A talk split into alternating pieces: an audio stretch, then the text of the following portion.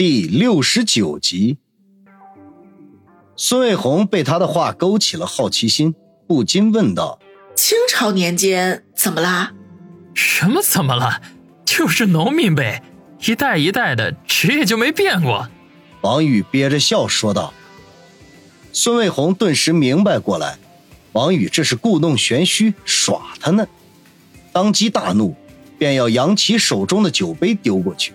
可是有些不舍杯中的美酒，便半路停住。王宇哈哈笑道：“慕容美女，别舍不得啊，反正都是免费的。”他话音未落，孙卫红一条长腿忽然扬起。不过以两人之间的距离，王宇根本就不会担心会被踢倒。正暗自得意，便见一道黑影凌空飞来。孙卫红的腿被踢到，脚上的小皮鞋却破空而来。王宇猝不及防，被皮鞋正好打在额头上，痛得大叫一声。孙卫红缓缓地将腿放下，揶揄一笑，又悠哉悠哉地喝起酒来。王宇一肚子的郁闷，把孙卫红的皮鞋丢到茶几上，熏死了！原来你是香港脚啊！你说什么？孙卫红刚喝了一口酒，听王宇说他是香港脚。顿时勃然大怒，就是说你脚臭。王宇见他气得脸色大变，心里头顿时爽翻天。去死吧！孙卫红忍无可忍，终于还是把杯中的酒泼了过来。王宇早有防备，从沙发上一跃而起，堪堪的躲开。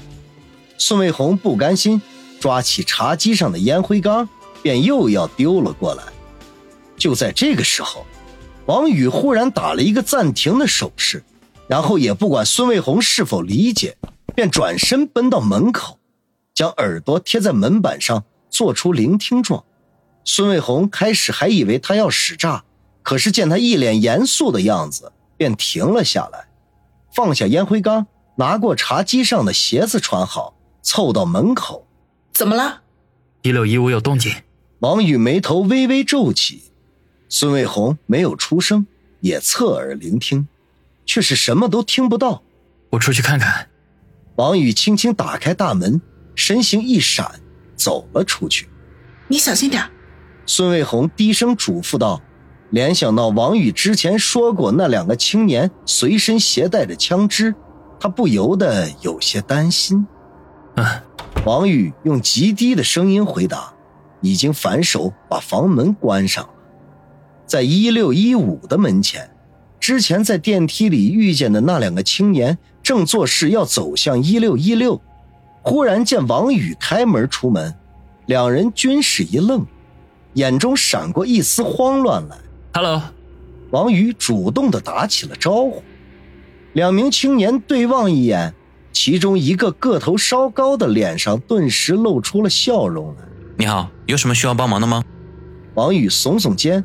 摸摸额头上的鞋印苦笑着说道：“没有，被老婆打了，出来透透气儿。”两个青年微微一笑，表示理解，然后向伙伴使了个眼色，两人继续向前走去。前面就是走廊的尽头，只有一道安全出口，没有特殊的情况，住客很少会去的。哎，哥们儿，那边是安全出口，楼梯在另一边。王宇故意提醒道：“我们知道。”俩青年头也没回，直接从安全出口走了出去。王宇的脸色渐渐阴沉下来。这两个人显然并不是真的要走安全出口，他们的目的很明显，是一六一六，只是因为他的突然出现，才临时改变了主意。虽然一六一六的房门需要刷卡才可以开启，可是对于一些专业人士来说，等同于虚设。这两个人绝对有问题。之前在电梯里遇见的时候，王宇只是凭直觉猜测，而现在他百分百的可以确定，这两个人十之八九是要对那个大人物不利的。听到安全门口后传来下楼的脚步声。王宇才吐了口气，轻轻敲了一下门，门打开，孙卫红探出头来，一脸紧张的问：“什么情况？进去再说。王宇一面说着，一面推门进去。住在一五一六的那两个人肯定有问题，打电话通知你哥，看看需要怎么应付。王宇坐在沙发上，沉声的说道。孙卫红从来还没见过王宇这样一本正经过，连忙点点头，取出手机给孙卫良打电话，可是随即脸色一暗，郁闷的说道：“啊，我哥关机了。那你知道哪里能找到他吗？”王宇皱眉问。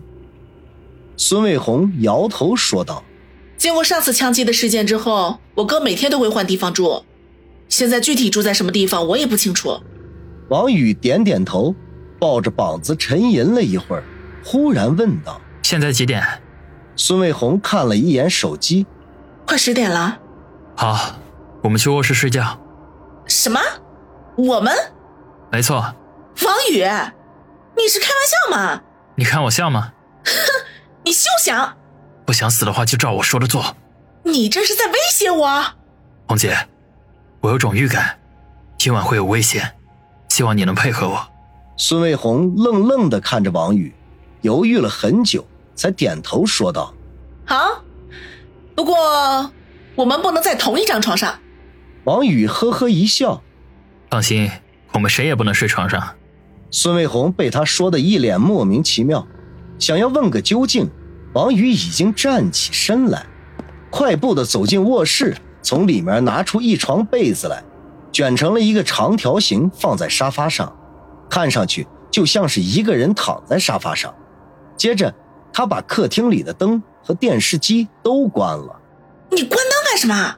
孙卫红忍不住的问道。省电。王宇敷衍的回答。孙卫红鼻子里哼了一声，见王宇转身走进卧室，三步并作两步跟了进去，结果愕然的发现。王宇竟然钻进了衣橱里，并且还向他招手。你又要干什么？那两个人肯定已经对我们起疑心了。如果我没有猜错的话，今天晚上他们很有可能向我们动手。我说过，他们身上都带着枪，不想被打成马蜂窝，就躲进来。有这么夸张吗？孙卫红一脸的不敢置信。小心驶得万年船。王宇笑道。孙卫红向衣橱里扫了一眼，空间并不大，两个成年人躲在里面有些挤得慌，他有点迟疑。王宇，你不会是想趁机占我便宜吧？好心当成驴肝肺，这里面放个屁都能熏死人，你以为我愿意待在里面？王宇不高兴地说，心中却暗道：你的便宜我占的还少吗？孙卫红犹豫了好半天，最后才一咬牙。钻进了橱柜，为了安全起见，和王宇保持面对面一拳的距离。王宇，你确定你的猜测是对的吗？